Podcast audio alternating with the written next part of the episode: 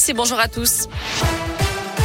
Allez, un point sur le trafic. Tout va bien pour le moment. C'est assez fluide sur les routes de la région, mais on reste prudent, hein, puisque l'Ain et l'Isère sont toujours en vigilance orange, pluie, inondation. Il y a un risque de crue également dans ces deux départements.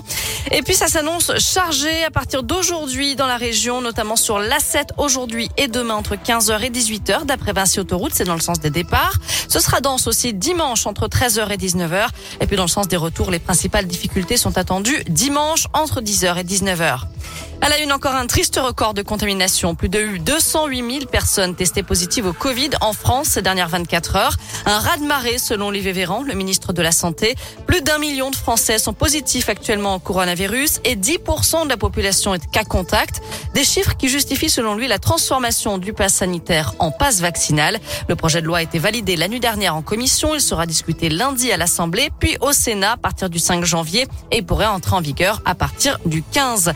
Pour Olivier Véran, il y a urgence puisque les non-vaccinés ont peu de chances de passer entre les gouttes. Fin de citation. Conséquence, le port du masque redevient obligatoire dans les rues de Paris à partir de demain. Un couvre-feu sera instauré à la Réunion à partir de samedi et pour au moins trois semaines. Notez que dans l'Ain, la consommation la vente d'alcool sur voie publique sera interdite à partir de midi aujourd'hui et jusqu'au 2 janvier midi. Même chose pour les fumigènes, les pétards et les feux d'artifice. Et puis les bars et autres débits de boissons devront fermer leurs portes à 1h du matin pour le réveillon de la Saint-Sylvestre. La suite de notre série rétro 2021. Toute la semaine, Radoscoop revient sur les temps forts de l'année. Après les insolites, les événements, les affaires judiciaires, on parle sport ce matin. Sportifs et sportifs d'Auvergne-Rhône-Alpes ont brillé et on s'intéresse maintenant au sport masculin, en commençant par les JO de Tokyo, Valentin Chenard.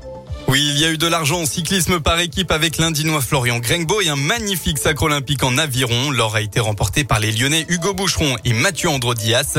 Aux Jeux paralympiques de Roanne ont brillé. Axel Bourlon a décroché l'argent en haltérophilie tandis que Loïc Vergniaud a été triple médaillé d'argent sur trois épreuves de cyclisme.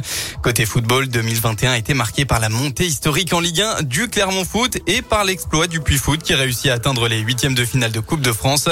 En revanche, l'OL et la SSE ont vécu une année Le premier a entre autres subi de plein fouet les récents débordements des supporters lyonnais et a lourdement été sanctionné. Le second est dernier de Ligue 1 à la trêve internationale et a même dû changer d'entraîneur passant de Claude Puel à Pascal Duprat. En rugby, seuls les changements internes à l'ASM Clermont ont marqué l'année, notamment le départ polémique du coach Franck Azema. En basket, Lasvel a remporté son 20e titre en élite et a même obtenu sa licence permanente en Euroleague. Enfin, en cyclisme, l'Auvergnat Julien Alaphilippe a conservé son titre de champion du monde. Merci Valentin. Aussi le grand retour du Lyonnais Karim Benzema en équipe de France.